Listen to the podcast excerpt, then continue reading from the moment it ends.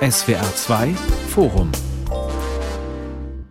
wir können alles außer Hochdeutsch. 70 Jahre Baden-Württemberg. Am Mikrofon ist Thomas Ihm. Das Land im Südwesten ist das Produkt einer politischen Zangengeburt. Nur mit einigen Tricks ließen sich Schwaben und Baden in eine Gemeinschaft zwingen. Der Groll der Betroffenen klingt noch leise nach, wird aber längst von der Erfolgsgeschichte Baden-Württembergs überstrahlt. Ausgestattet mit einer starken industriellen Basis, kulturellem Reichtum, überdurchschnittlichem Wohlstand und gesundem Selbstbewusstsein geht das Land ins nächste Jahrzehnt. Wie wurde wurde Baden-Württemberg zu dem, was es ist und wie geht es weiter? Dazu diskutieren hier im SWR2 Forum Dr. HC Heinz Dürr. Er ist Unternehmer und Ehrenvorsitzender des Vereins der Baden-Württemberger in Berlin. Professor Dr. Reinhold Weber, Vizedirektor der Landeszentrale für politische Bildung und Dr. Susanne Asche, Historikerin und frühere Leiterin des Kulturamts Karlsruhe. Die offizielle Geburtsstunde des neuen Bundeslandes ist der 25. April 1952. Aber erst 1970 wurden die letzten Zweifel an einer legitimen Geburt beiseite geräumt. Warum und wieso, das wird gleich unser erstes Thema sein, aber bis auf den heutigen Tag tun Badener und Schwaben manchmal so, als seien ihnen die Leute von der jeweils anderen Landesseite ziemlich fremd. Frau Asche, gibt es jenseits offizieller Daten irgendwo einen Moment in unserer Geschichte, ab dem sich der Südwesten als ein Landbegriff nicht nur formal, sondern auch emotional, Sie antworten für die badische Landesseite. Ich glaube, dass es den einen Moment aus meiner Sicht, vielleicht wird Herr Professor Weber das anders sehen, so nicht gibt. Das ist so in Stimmungsschwankungen, das ist auch viel subkutan oder auch auf Scherzebene wird immer noch Baden gegen äh, die Schwaben hier aus badischer Sicht, besonders in der Stadt Karlsruhe. In Offenburg habe ich es nicht so gemerkt, ausgespielt. Wenn ein Kommunalpolitiker hier in Karlsruhe einen Witz über Stuttgart oder die Schwaben macht, kann er sicher sein, dass er die Lache auf seiner Seite hat. Sagt aber nichts darüber unbedingt, dass sich nicht die Badener auch als Baden-Württemberger fühlen. Und aus Karlsruher Sicht muss man sagen, dass da immer noch, immer noch nachhängt, dass man nicht mehr Landeshauptstadt ist. Herr Weber, mit Ihnen bringen wir jetzt die schwäbische Seite ins Spiel. Warum ruhen die Identitäten der Schwaben und der Badener immer noch kraftvoll in sich selbst, trotz einer beispiellosen Allianz in allen Fragen, die den Wohlstand betreffen? Ach, ich glaube, das ist, äh, eigentlich ist es doch was Wunderschönes. Ich stimme Frau Asche zu. Es gibt nicht diesen einen Punkt, wo man sagen könnte, jetzt ist Baden-Württemberg vereint und jetzt identifizieren sich alle mit diesem neuen Bundesland, sondern es war eine langfristige Entwicklung. Diese Neckereien, die kennen wir natürlich im ganzen Land. Äh, wie Sie sagen, Frau Asche, man hat da immer die Lacher auf seiner Seite. Aber irgendwie ist es doch auch schön, weil erstens redet man dann übereinander, auch miteinander, kommt in Kommunikation, äh, tauscht auch die, naja, vielleicht auch die mentalitären Unterschiede aus. Es sind, sind, ja nicht nur mentalitäre Unterschiede, es sind auch viele andere Unterschiede, die sich im alltäglichen Leben bemerkbar machen. Aber trotzdem gibt es diese Gemeinsamkeit und vieles von diesen Neckereien ist ja inzwischen wirklich auch in diesen Bereich der Folklore abgewandert, wird bei Fußballspielen etwa mal wieder äh, hochgekocht, wenn Freiburg gegen den VfB Stuttgart spielt. Aber ich glaube, das sind all diese Dinge, die nie die Existenz Baden-Württembergs in Frage stellen, sondern da geht es darum, lokale oder regionale Identitäten zu zeigen, zu bewahren. Und es ist doch eigentlich was Wunderschönes, dass die Menschen diese Identitäten noch leben und auch haben, aber trotzdem eben in diesem größeren Gebilde aufgegangen sind und sich auch heimisch fühlen. Viele werden sich an den Namen Heinz Dürr erinnern. Sie haben in den frühen 90er Jahren als Chef der Bahn die Fusion der Deutschen Bundesbahn mit der Reichsbahn der DDR organisiert. Als Unternehmer und Manager haben Sie Ihren Teil zur deutschen Wirtschaftsgeschichte beigetragen. Aber hier, hier sind Sie nun als Baden-Württemberger in Berlin und Ehrenvorsitzender des gleichnamigen Vereins. Wie kommt es eigentlich, Herr Dürr, dass ausgerechnet in der preußischen Diaspora aus Schwaben und Badenern Baden-Württemberger werden? Das geht etwas äh, die Historie zurück. Es gab schon 1869 einen Verein der Württemberger zu Berlin und dann gab es noch einen Verein der Badener in Berlin. Und wir haben im Dezember 2000 diesen Baden-Württemberger in Berlin Verein gegründet.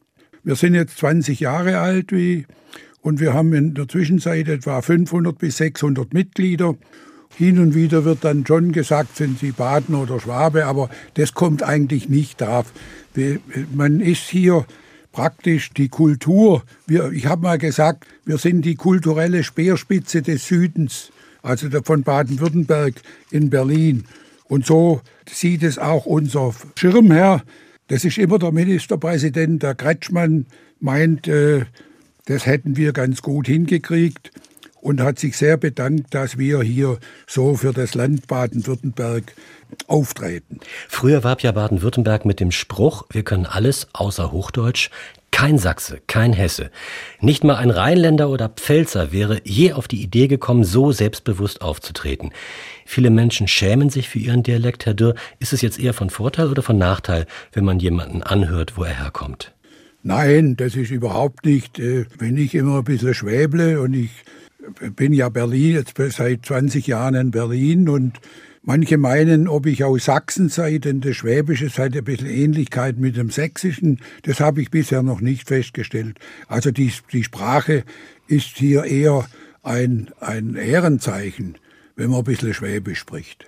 Frau Asche, seit neuestem wirbt Baden-Württemberg jetzt mit einer Kampagne für sich, die das Bodenständige mit globaler Bedeutung verbinden möchte.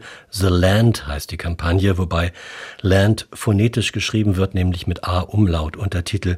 Wir können alles neu erfinden, auch uns selbst. Was könnte denn jetzt damit gemeint sein? Das ist ein Spiel damit, dass es früher das Ländle war, dass man Baden-Württemberg im Englischen kaum aussprechen kann. Das ist so ein Versuch, das Internationale mit dem Bodenständischen zu verbinden. Aber es ist natürlich doch sehr, sehr schwäbisch auch, Ländle. Ich muss auch sagen, zu dem Dialekt, was Sie eben gesagt haben. Ich komme aus Hamburg hier nach Karlsruhe und ich kann den schwäbischen Dialekt deutlich unterscheiden vom badischen. Und ich weiß, dass die Badener, das ist jetzt mein Problem nicht so sehr, obwohl ich seit vielen Jahren hier wohne, ungern mit dem Schwäbischen gleichgesetzt werden. Und es ist tatsächlich ein ganz anderer Sprachklang. Der Badische aus Karlsruhe, der Alemannische aus Offenburg und der Schwäbische, wie Herr Dürsi spricht, oder auch der Herr Kretschmann.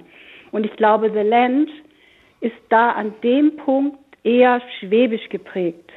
Herr Weber, Werbekampagnen wie The Land wirken immer nach außen und nach innen, das hat uns gerade Frau Asche erklärt, wenn auch die Landeskinder den Kopf schütteln, wie ist es dann in der Außenkommunikation? Ist Baden-Württemberg eine eigenständige Größe im Handel, in der Wirtschaft, auch in den Außenbeziehungen zur EU oder anderen Staaten? Ist unser Image so eigenständig wie das etwa von Bayern? Na, der Vergleich mit Bayern ist ja immer ein bisschen schwierig. Ähm, also die damalige Landeskampagne, wir können äh, alles außer Hochdeutsch, die hat ja von diesem humorvollen Understatement gelebt. Und die jetzige Kampagne ist ein bisschen anders gestrickt. Frau Asche hat es gerade erklärt. Ich glaube, Ehrlich gesagt, das ist aber meine ganz persönliche Meinung, dass diese, die aktuelle Landeskampagne, Imagekampagne stärker nach innen wirkt ich nehme von vielen Menschen wahr, dass sie das lustig finden und dieses Ä wird ja auf ganz viele andere Worte auch schon kopiert und da gibt es schon ganze Straßenschilder dazu und so weiter. Und äh, da steckt ja auch Witz und Humor dahinter. Ich glaube trotzdem, dass es stärker nach innen wirkt, vielleicht etwas weniger stärker nach außen.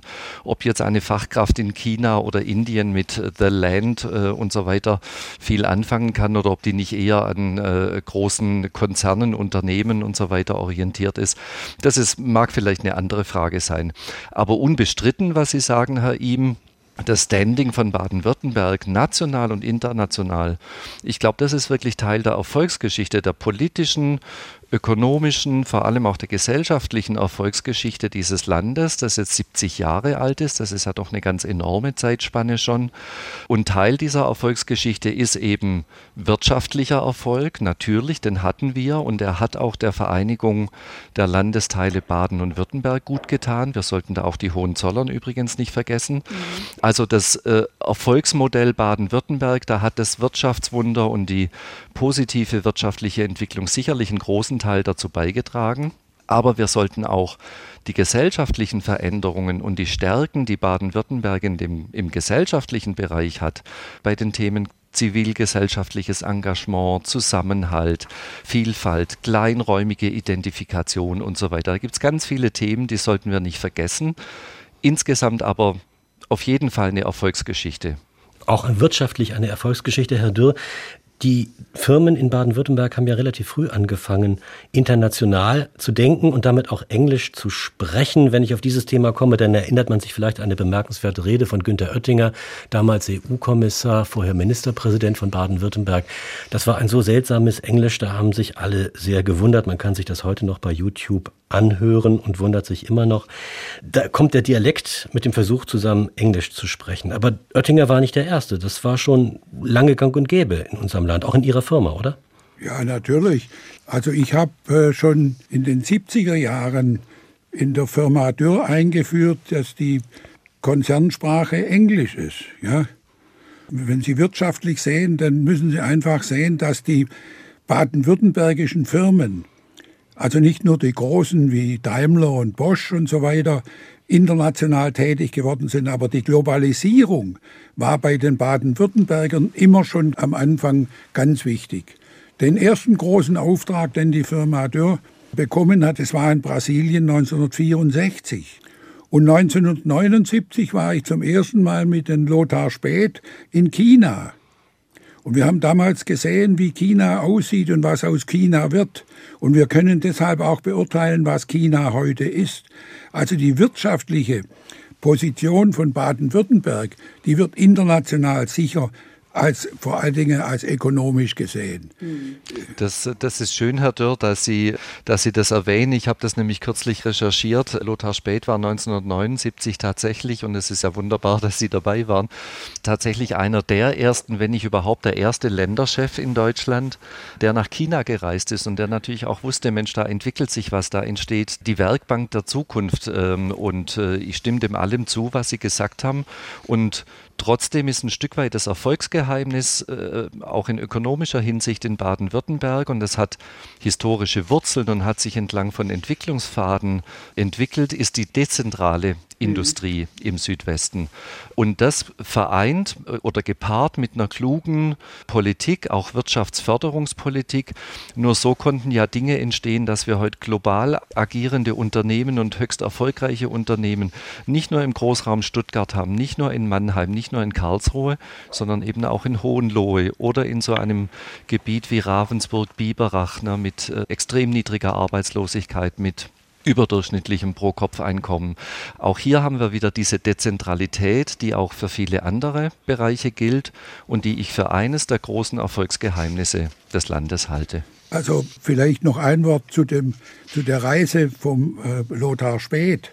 Der Nachfolger von Mao Zedong hat Deutschland besucht und wollte natürlich unbedingt Sindelfingen die Automobilfabrik sehen. Und am Schluss hat er gesagt, also Herr Späth, der ihn da begleitet hat, wenn Sie mal China besuchen wollen, dann melden Sie sich bei mir, dann kommen wir. Und der Späth hat dann eine Arbeitsgruppe zusammengestellt, da war der Bischof Moser dabei für die Seele, der Steinkühler für die Arbeitnehmer und ich für die Arbeitgeber. Und das war eine Reise, die von den Chinesen sehr intensiv vorbereitet wurde. Wir wurden überall hingeführt. Die wollten zum Beispiel wissen, die Chinesen von uns, wie wir mit unseren Pensionierten umgehen, was wir mit den Alten machen und so weiter. Und ich habe damals Fabriken gesehen, die waren einfach, da könnte, hätte bei uns die Berufsgenossenschaft nicht zugelassen. Und wenn Sie sehen, was jetzt zum Beispiel in Shenyang die größte Werkzeugmaschinenfabrik der Welt besteht, dann müssen Sie sagen, dort, das war spät, Voraussicht, er hat gesehen, da passiert was. Und das hat, hat ihm dazu beigetragen, dass wir die, die Firmen ihm dann gefolgt sind und gesehen haben, was in China für ein Riesenmarkt ist. Also nicht nur als Werkbank, sondern auch als die meisten Elektroautos werden heute in, in, in China gebaut. Also es ist nicht nur eine Werkbank, sondern es ist in der Zwischenzeit eine wirtschaftliche Kraft, die wir hier neben den USA und äh, ja, eigentlich neben den USA in Europa haben. Ich möchte noch mal ganz kurz auf die heimische Scholle zurückkommen. Diese Konkurrenz zwischen Baden und Schwaben, die ich da eingangs angesprochen habe, die ist ja irgendwie in die DNA unseres Landes eingearbeitet. Aber manchmal bringt ja Konkurrenz auch etwas Gutes, einen internen Wettbewerb. Da entstehen ja nicht nur Reibungsverluste, sondern vor allem auch Energien für die Wissenschaft, für die Kultur, eben aber auch für die Wirtschaft. Ist dieses Gegeneinander und dann wieder miteinander der beiden Landesteile nicht auch etwas Gutes, was uns voranbringt, Frau Asche? Auf jeden Fall. Ich möchte nochmal zurückkommen auf die Internationalität von Baden-Württemberg. Ich glaube, dass da die Geschichte auch eine große Rolle spielt. Also die Nähe Badens zu Frankreich hat schon sehr früh zu internationalen Kontakten auch geführt. Auch die großen Auswanderungswellen des 19. Jahrhunderts. Also Baden und Württemberg sind halt auch Länder gewesen oder Staaten früher, die von ihrer Geschichte her schon immer hohe internationale Anteile hatten. Jetzt, was das Miteinander oder auch Scherzende gegeneinander bringt. Ich glaube, dass das ein wesentlicher Bestandteil auch einer Identität Baden-Württembergs, Herr Weber hat auch auf Hohenzollern noch hingewiesen, ist, dass es sehr unterschiedliche oder auch nahe beieinander liegende Geschichten und damit auch Erinnerungskulturen gibt. Wenn sie ineinander greifen, gibt es sehr viele Erzählungen, die jeweils anders auch geprägt sind.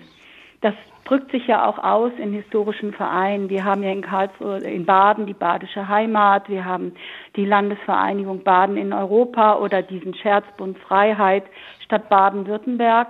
Das äh, die machen das aber augenzwinkernd.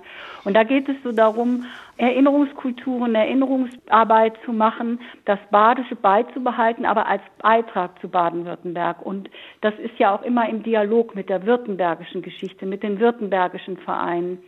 Und das ist sehr, sehr bereichernd, weil äh, es unterschiedliche Geschichten äh, bringt, die dann aber doch immer auch wieder zusammengreifen. Das wird sicherlich sehr greifbar an der Erinnerung an 1848, 49. Der Revolution. Mhm. Ja, ich finde das einen ganz wichtigen Punkt, Frau Asche. Und ich glaube, es gab so eine Phase, naja, sagen wir vielleicht in den 90er Jahren, da war so ein bisschen die Fusionswelle, die bei vielen ja auch Sinn gemacht hat. Äh, Energiebereich, Bankenbereich, mhm. Senderbereich auch, äh, SWR. Ne? Und damals gab es aber auch viele Klagen, so nach dem Motto, naja, brauchen wir zwei Staatstheater, eines in Stuttgart, eines in Karlsruhe. Brauchen wir mhm. zwei Landesmuseen? Brauchen wir sogar noch ein Nationaltheater in Mannheim, also noch mehr als nur diese Doppelung Stuttgart-Karlsruhe. Also ne? Und heute empfinden wir das als Vielfalt und als Reichtum. Und ich glaube, das ist auch eines dieser Betriebsgeheimnisse Baden-Württembergs, dass diese regionale Vielfalt auch im kulturellen Bereich aufrechterhalten wurde. Und die ist ja noch viel vielfältiger als jetzt nur in den Großstädten Freiburg, Mannheim, Karlsruhe, Stuttgart und so weiter, Ulm. Das ist sehr eng verknüpft mit der Bildungspolitik, mit den früheren Residenzstädten, mit der Gründung von Universitäten. Universitäten. Wir haben eine wunderbare und höchst erfolgreiche, weil auch dezentrale Bildungslandschaft, Hochschullandschaft, nicht nur die Universitäten, sondern auch äh, die früheren Fachhochschulen oder auch so eine Erfindung wie die duale Hochschule, die eine Erfindung aus Baden-Württemberg ist und die sowohl im Bildungsbereich als auch im kulturellen Bereich für diese Dezentralität und Vielfalt sorgt, für unterschiedliche, aber dennoch sehr lebenswerte Bereiche oder Teile des Landes und all diese Dinge zusammengenommen, da, da, steckt so ein bisschen für mich wirklich äh, so diese Frage auch drin, was hält denn das Land im Innersten zusammen? Und es ist diese Vielfalt in jeglicher Hinsicht. Wir haben, um das nicht zu unterschlagen, wir haben ja auch vier Elite-Universitäten mhm. in Baden-Württemberg. Insgesamt bundesweit gibt es zwölf. Herr Dürr, Sie haben immer wieder mal beklagt, dass, dass die Wissenschaft, die Bildung und die Wirtschaft nicht vernünftig miteinander Arbeiten nicht richtig zusammenkommen. Hat sich diese Kritik inzwischen gemildert bei Ihnen? Also ich meine eher, die Zusammenarbeit mit der Politik ist schwierig, weil die, bisschen, die Politiker ein bisschen weit vom Geschäft weg sind und keine Bilanz verstehen. Also die, die, die Wissenschaft spielt sicher eine große Rolle in Baden-Württemberg. Aber ich muss noch mal sagen, diese Unterscheidung zwischen Baden und Schwaben, also Baden und Württemberg, die sehe ich in der, in der Praxis zum Beispiel bei der Firma Dörr in unserem Unternehmen nicht. Wir haben Tochtergesellschaften in, in Südbaden. Also da ist noch nie irgendwie ein Problem aufgetreten. Gut, da hat man sich vielleicht ein bisschen gehänselt und so. Was ich nicht so ganz toll finde, ist dieses, jetzt diese Formulierung des Lend. Ja, also das kommt mir doch arg komisch her. Das versteht wirklich. Ich habe meine Leute gefragt, ob sie das wissen, was Lend ist. Das wusste keiner. Und die Firma dort immerhin ein paar tausend Leuten, Bietigheim-Bissingen, tätig. Ich, ich glaube, wir. Das sind wir so von den Politikern eingeführte Dinge, die finden es ganz toll. Also alles, wir können alles außer Hochdeutsch ist wirklich gut. Aber Lend, also das finde ich wirklich übertrieben und weit von der, von der Praxis weg. Mhm. Wir sollten aber vielleicht bei dem ähm, äh, Gegensatz oder vermeintlichen Gegensatz Baden und Württemberg auch nicht vergessen, dass seit der Gründung des Landes natürlich auch wirklich Millionen von Menschen zugewandert sind nach genau. Baden-Württemberg. Und zwar sowohl innerhalb von Deutschlands äh, als auch natürlich durch die klassische sogenannte Gastarbeiterzuwanderung und später eben Arbeitsmigration. Ne? Und nach und dem Krieg die Flüchtlinge, nicht? Zu ja. Beginn äh, der in also nach der Entstehung oder noch vor der Entstehung des Landes natürlich durch die Flüchtlinge und Vertriebenen, die sich ja mehrheitlich auch für den Zusammenschluss ausgesprochen haben, weil sie eben auch, naja, so gewissermaßen ohne landsmannschaftlichen Rucksack gekommen sind. Ne? Und ganz interessant auch, da gibt es sogar Untersuchungen dazu, die Heimatvertriebenen damals haben in der Regel so abgestimmt wie das Umfeld, in dem sie gelebt haben. Das heißt, es ist eigentlich schon ein Integrationsindiz, ne, das Abstimmungsverhalten damals. Aber über die 70 Jahre hinweg in ganz unterschiedlichen Wellen sind ja so viele Menschen nach Baden-Württemberg zugewandert, die auch den Reichtum des Landes ausmachen und für die eben der vermeintliche Gegensatz Baden und Württemberg entweder keine oder nur eine untergeordnete Rolle spielt. Man sieht es auch in der jüngeren Generation. Also da verändert sich natürlich auch viel, will ich damit sagen. Genau so ist es, wie Sie es gerade dargestellt haben. Das ist heute keine, da ist keine Wasserscheide dazwischen. Kann also ich dazu eine Anekdote erzählen? Nur zu, Frau Asche. Ich stimme dem allem zu. Vor allen Dingen, ich bin ja aus Hamburg hierher gekommen und stand sowieso etwas überrascht vor dem, was hier an dem Punkt alles miteinander ausgetragen wurde. Ich hatte neulich einen Taxifahrer, der mit seinen Eltern aus der Türkei hierher gekommen ist und der mir mit voller Leidenschaft erzählte, er sei Badener. Das sei vollkommen klar. Er sei Badener. So ähnlich wie Cem Özdemir sagt, er sei ostanatolischer Schwabe. Es gibt also dieses Spiel und das ist sehr wertvoll, weil es nochmal ein Beitrag ist, sich zu identifizieren über einen spezifischen Aspekt dieses Bundeslandes, was ja eine Beheimatung ist. Zur Beheimatung gehört ja auch immer, mich zu definieren in irgendeiner Weise. Und deswegen ist das subkutan vorhanden und ist wirklich auch bereichernd, was das kulturelle Geschehen angeht. Auch in diesen Bereichen, die ich eben benannt habe. Sonst das Internationale ist klar. Wir sollen nicht vergessen, Berlin hatte vor ein paar Jahren die Erzählung, ganz Schwabenland sei nach Berlin gegangen. Und das waren dann die Schwaben, nicht die Badener. Ich bin relativ sicher, es waren auch viel Badener, aber es wird in Berlin als Schwaben wahrgenommen. Auch vom Elsass aus findet man, dass die Badener eigentlich Schwaben sind. Das ist doch ungerecht, oder?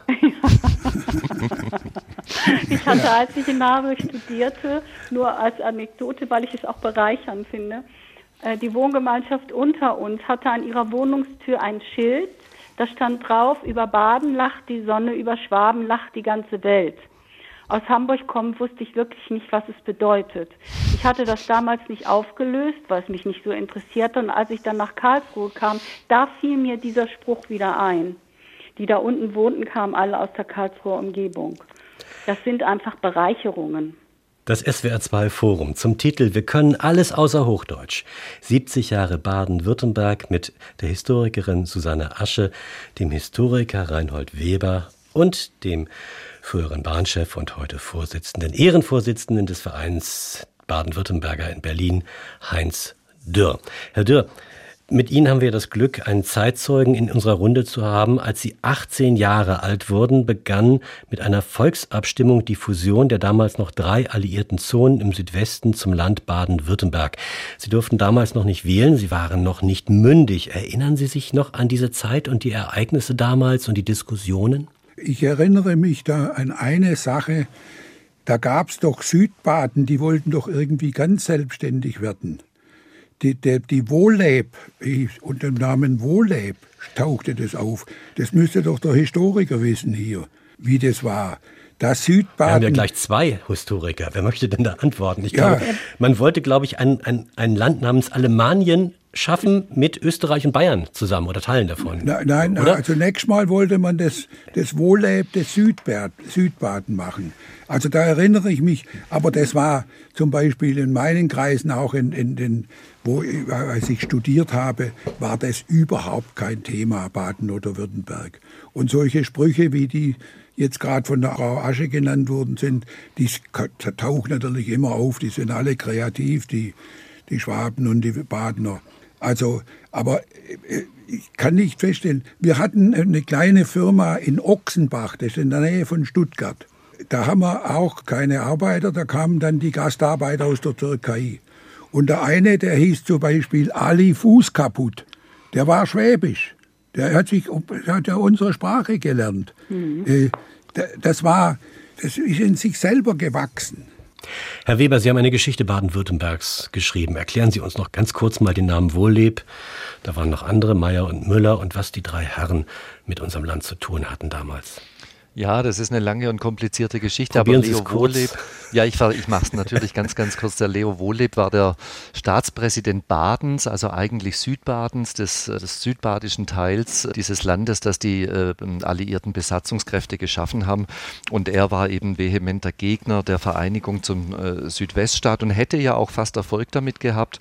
Das ist eine ausgesprochen komplizierte Geschichte und natürlich äh, im Nachhinein mit, mit 70 Jahren Abstand und das gab ja sogar Bundes Verfassungsgerichtsentscheide dazu und so weiter, sind die Badener natürlich, die Südbadener vor allem äh, damals natürlich auch tatsächlich übergangen worden.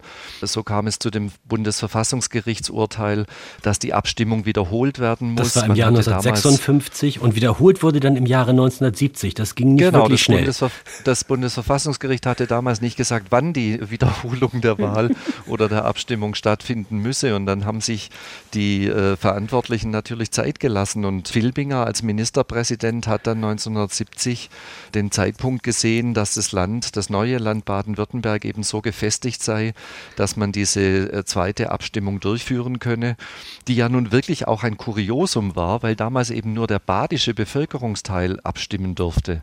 Das heißt, es wurden wirklich nur die äh, Wahlberechtigten im badischen Landesteil gefragt, ob sie weiterhin bei Baden-Württemberg bleiben wollen. Da schließt sich natürlich die spannende, aber kontrafaktische Frage an, was wäre denn gewesen, wenn die damals abgelehnt hätten? Hätten wir dann den württembergischen Teil auch nochmal fragen müssen?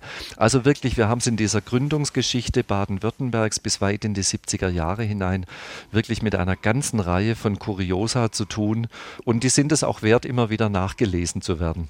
Also die Badener fühlten sich damals ungerecht behandelt, weil sie nämlich in einem Bezirk waren, in einem Wahlbezirk, wo, wo man ganz viele Schwaben noch mit reingerechnet hatte. Und das war natürlich hinderlich für den badischen Landeswillen. So kam es dann ja zu dieser Geschichte. War wohl auch nicht ganz fair gemeint. Man, man wollte von Seiten der Politik unbedingt diese Einigung. Das war jetzt auch keine Augenblicksentscheidung. Schon in den 20er Jahren hat der frühere Bundespräsident Theodor Heuss gesagt, das wäre doch eine schöne Idee und dann wurde es auch was. Aber warum wurde da so sehr viel getrickst? War das tatsächlich das, was man den schwäbischen Imperialismus nennt, Frau Asche? Also sicherlich ist die Landesvereinigung Baden in Europa jemand, der das so vertritt, eine Vereinigung, die ja auch Jahr für Jahr ausrechnet, dass weniger Abgeordnete aus Baden im Landtag sind als aus Württemberg, dass die Ministerien nicht gleichberechtigt mit Baden und Württembergern besetzt sind, dass nicht dasselbe Geld nach Baden fließt wie nach Württemberg. Das sind aber laute Stimmen, die aber sicherlich nicht unbedingt diskursprägend sind. Manchmal nerven sie die Politiker, weil sie auch so laut sind, aber die, die Formulierung schwäbischer Imperialismus habe ich nie gehört. Es ich, gibt ich so ein glaub, Unterlegenheitsgefühl manchmal, was, sie, ja. was zum Beispiel die Landesvereinigung Baden in Europa vertritt. Das wird dann auch gerne bedient. An dem ich, Punkt gibt glaub, es aber auch umgekehrt so einen badischen Stolz auf das, was sie alles sind und die Schwaben sind eben so geizig und diese ganzen Erzählungen. Nee, ich glaube wirklich, äh, Frau Asche, ich stimme Ihnen dazu, ich glaube wirklich, das ist eine badische Wahrnehmung und die ist ja auch nicht ganz unberechtigt. Ne? Also natürlich, äh, Sie haben es ja auch ganz zu Beginn erwähnt, Frau Asche, äh, so eine Stadt wie Karlsruhe hat ihren Status als Landeshauptstadt verloren, als ehemalige Residenzstadt und später als Landeshauptstadt. Genauso ging es natürlich den Mannheimern ja. als Residenz, als frühere Residenzstadt. Hauptstadt und das Verhältnis Karlsruhe-Mannheim war ja auch nicht immer ganz einfach. Und Baden, das alte Baden, waren Kunstgebilde in mhm. seiner länglichen Form mit höchst unterschiedlichen Gebieten, Mentalitäten, Konfessionen ähm, und so weiter.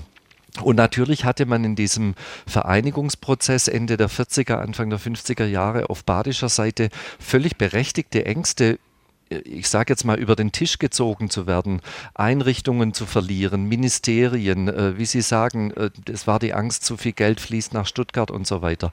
Und da mag in kleinen Kernen ja auch was dran sein. Aber wenn wir es jetzt aus, dem, aus der heutigen Perspektive mit dem Blick zurückwenden, dann muss man doch insgesamt sagen, über die vielen Jahrzehnte hinweg wurde eine kluge, ausgleichende Politik gemacht, indem man immer darauf achtet, und das ist auch wiederum eines der Erfolgsgeheimnisse Baden-Württemberg, Baden-Württembergs, indem man auf Proporze achtet. Mhm. Ich selber bin auch ein Fan von Proporzen. Die mögen nicht immer lupenrein eingehalten sein, aber man hat doch sehr stark darauf geachtet, dass die Landesteile gleichberechtigt bedient und versorgt werden. Und ich glaube, das hat im Großen und Ganzen auch gut geklappt. Auch wenn natürlich eine Landeshauptstadt dann wie Stuttgart immer ein gewisses Gravitationszentrum sein wird. Das sind nun mal, da sitzt die Regierung, da sitzen die Ministerien und so weiter. Aber insgesamt gesehen, glaube ich, ist dieses Thema Proporze, erfolgreiche Proporze, sehr gut gelungen. Und für mich steckt da auch immer die Frage dahinter, kann man neue Länder machen? Und Baden-Württemberg zeigt eigentlich ja, dass man kann. Ich glaube sogar, dass wir da auch im europäischen Kontext Vorbild sind oder sein könnten für andere Regionen. Herr Dürr, wenn ich Sie richtig verstanden habe, dann ist Ihnen die Frage nach Baden oder Schwaben, Hohenzollern oder was auch immer einfach Schnuppe. Sie haben mal Walter Rathenau zitiert mit dem Satz, die Wirtschaft ist unser Schicksal. Warum trifft dieser Satz wahrscheinlich in besonderer Weise auf Baden-Württemberg zu? Das hängt mit den Baden-Württembergern zusammen, dass die einfach ein bisschen fleißiger sind wie andere. Ja? Die sind auch kreativer und deshalb muss man sich mal anschauen, wo die wirklichen Schwerpunkte in, zum Beispiel im Maschinen- und Anlagenbau sitzen. Nicht nur die Automobilindustrie, die sitzen natürlich auch in Wolfsburg, das ist klar. Aber der ganze Maschinenbau, der so global geworden ist und die Schwaben und die, die Badener sind einfach reiselustig. Die sind nach draußen gefahren, haben dort Firmen gegründet. Wie gesagt, ich habe Ihnen ein paar Beispiele genannt. Ich, ich überlege gerade, äh, ob wir zum Beispiel bei der Tarifpolitik einen Unterschied gesehen haben zwischen Baden und Württemberg. Also mit dem Franz Steinkühler als großen Fähnleinsführer, ja, also die Verhandlungen waren immer in Württemberg. War, war nie, die großen Auseinandersetzungen fanden nicht in, in, in Baden statt. Die großen Auseinandersetzungen fanden in Württemberg statt. Bedeutet das was? Vielleicht hängt es an den Personen zusammen, das kann sein. Aber insgesamt ist es einfach die, die gut, da können wir wieder sagen, pietistisch kommen da mal auch wieder zum Tragen, äh, sind die Badener äh, weniger pietistisch wie die Schwaben. Katholisch und liberal. Nicht urteile, aber das müsste die Historiker eigentlich beantworten können. Sprechen wir doch mal von der größten Baustelle dieses Landes. Und das ist wahrscheinlich heute doch nicht mehr der doch vielleicht eher folkloristische Konflikt zwischen den beiden Landesteilen und ihren Identitäten. Das ist das große Loch am Stuttgarter Bahnhof Stuttgart 21. Also, äh, Herr Dürr, ganz kurz, ich wollte ja zu Ihnen kommen. Sie haben sich ja Mitte der 90er Jahre leidenschaftlich für den Neubau des Stuttgarter Bahnhofs eingesetzt und ich habe mir das nee. mal angeschaut. Also alte Aufnahmen von Ihnen, da sprechen Sie von einer Vision für das Jahr 2030 oder gar mich, 2050. Ich habe mich nicht für einen neuen Bahnhof eingesetzt. Ich habe gesagt, wenn wir den alten Sackbahnhof wegkriegen, ja. gewinnt die Stadt Stuttgart im Zentrum 150 Hektar mhm. Land. Und um das zu machen, brauchen wir den Bahnhof. Aber es ging nie am, am, Anfang um den Bahnhof als solchen, sondern es ging um die Landgewinnung. Dass der Bürgermeister Schuster dann anschließend da plötzlich was in die, in die, in die Landschaft hineingesetzt hat und man überhaupt nicht dazugekommen ist, dieses Land dann wirklich als, als Zentrum Stuttgarts zu bewegen. Ich weiß noch, ich habe mit dem Rommel mich drüber unterhalten, wo der, da wurde sogar mal überlegt, ob man nicht vielleicht äh, die Verwaltung, die Hauptverwaltung jetzt an den Rosensteinpark hinmachen sollte. Aber der Bahnhof Stuttgart 21 ist nicht Bahnhof, sondern ist eine Landgewinnung und die wurde leider aufgrund von politischen Fehlentscheidungen versiebt. Jetzt wollte ich auch gar nicht dieses Thema groß anreißen, sondern mehr. Ja, aber das regt mich natürlich auf. Entschuldigung, ja. das war nicht meine Absicht. Tut mir leid. Aber was mich damals an diesem Interview, was ich von Ihnen da noch gehört habe, wirklich äh, fasziniert hat, das war in den 90er Jahren. Sie sprechen vom Jahr 2030 oder vom Jahr 2050. Wie wollen wir uns da bewegen? Und dann sagen Sie zum Rommel, Mensch, vielleicht sind wir auch nicht mehr da, aber aber wir, wir müssen jetzt trotzdem irgendwie anstoßen. Diese Fähigkeit zum Visionären, da traut man sich ja in Deutschland gar nicht mehr so richtig. Machen wir da was falsch, dass wir keine großen Träume mehr entwerfen und keine großen Entwürfe mehr anpacken wollen? Also die Träume haben wir schon, nur wie die ver verwirklicht werden, ist was anderes. Ich, in Berlin gibt es diesen berühmten BER-Flughafen. Ja.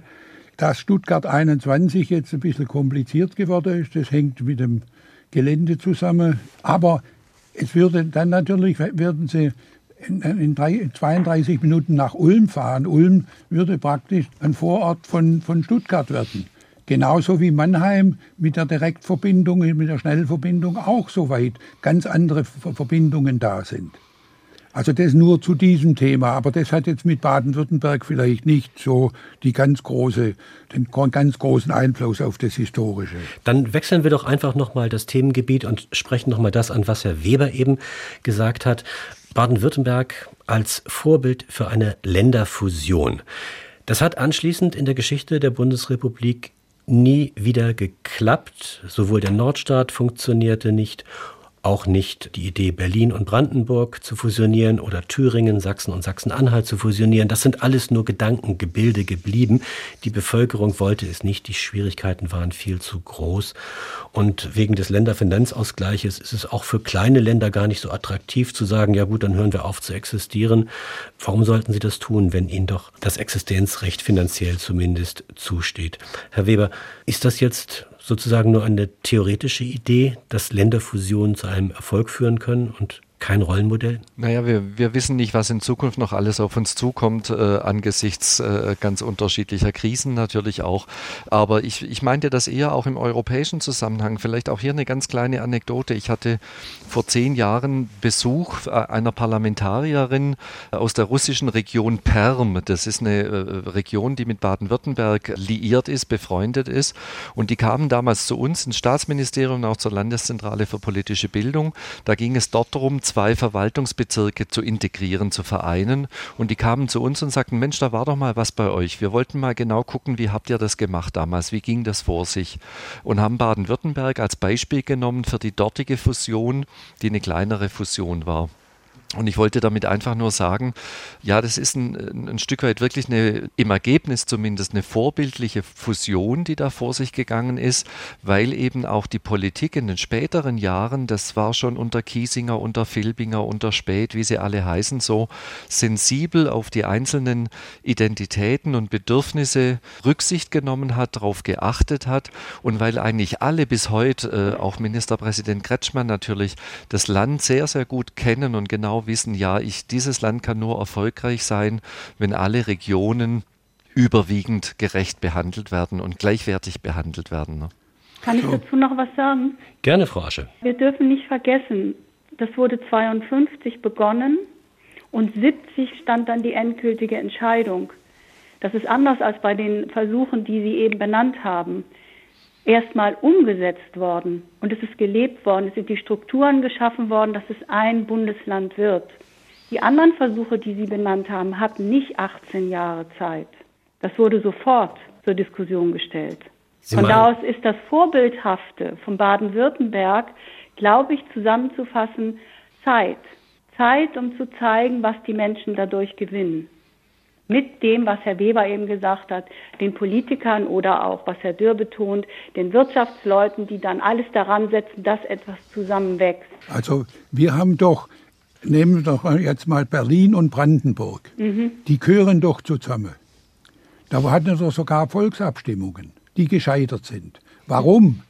Die wurden nicht richtig verkauft. Die wurden politisch nicht unterstützt wenn ich spreche mit zum Beispiel mit dem Chef von der Charité, der sagt, die müssen jetzt unbedingt eine Uni und Krankenhaus in Cottbus bauen, weil sie keine Ärzte mehr in Brandenburg haben. Brandenburg und Berlin gehören zusammen.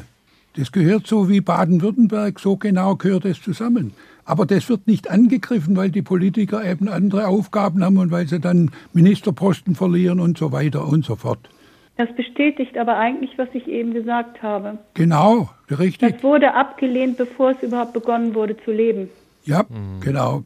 Ich würde ich würd auch ganz gern nochmal, Herr Ihm, äh, auf das Visionäre, das Zukunftsgerichtete, was Sie vorher erwähnt mhm. haben, zurückkommen. Ich glaube, dass sich das Visionäre nicht mehr an Großbaustellen festmacht. Mhm. Die Zeiten sind wahrscheinlich vorbei. Ich glaube auch, äh, oder wichtige Vertreter der Bahn sagen auch heute, sie würden Stuttgart 21 so nicht mehr durchzusetzen versuchen oder auch so planen. Ich glaube einfach, dass unsere Gesellschaft, wenn wir das auch ein bisschen in die Zukunft wenden, vor einer ganz anderen Veränderung steht oder vor ganz anderen Herausforderungen. Das sind gewaltige Transformationen im industriellen Bereich. Herr Dürr, da sind Sie sicherlich noch viel näher dran als ich. Aber da passiert ja so unglaublich viel, was sich aber nicht in Großbaustellen manifestiert, sondern in Forschungsleistung, in unwahrscheinlich großen Investitionen in Zukunftstechnologien und letztendlich auch vor den Herausforderungen, vor, vor denen wir stehen, wie Klimawandel und so weiter. Also es hängt ja alles zusammen. Und dann aber auch diese große Transformation der Gesellschaft. Unsere Gesellschaft hat sich in den letzten 70 Jahren ja auch unglaublich verändert, ist viel diverser geworden, ist heterogener äh, geworden. Eine gewisse Polarisierung jetzt äh, politischer Art äh, kommt noch dazu. Hoffentlich nicht auch noch eine Polarisierung sozialer Art äh, aufgrund der ganzen Krisen, in denen wir im Moment auch stecken. Also ich glaube, da steckt die, die, die zukünftige Herausforderung darin, diesen Zusammenhalt der Gesellschaft zu bewahren, fortzuentwickeln entwickeln und äh, die unterschiedlichen Herausforderungen zu meistern, vor denen wir stehen.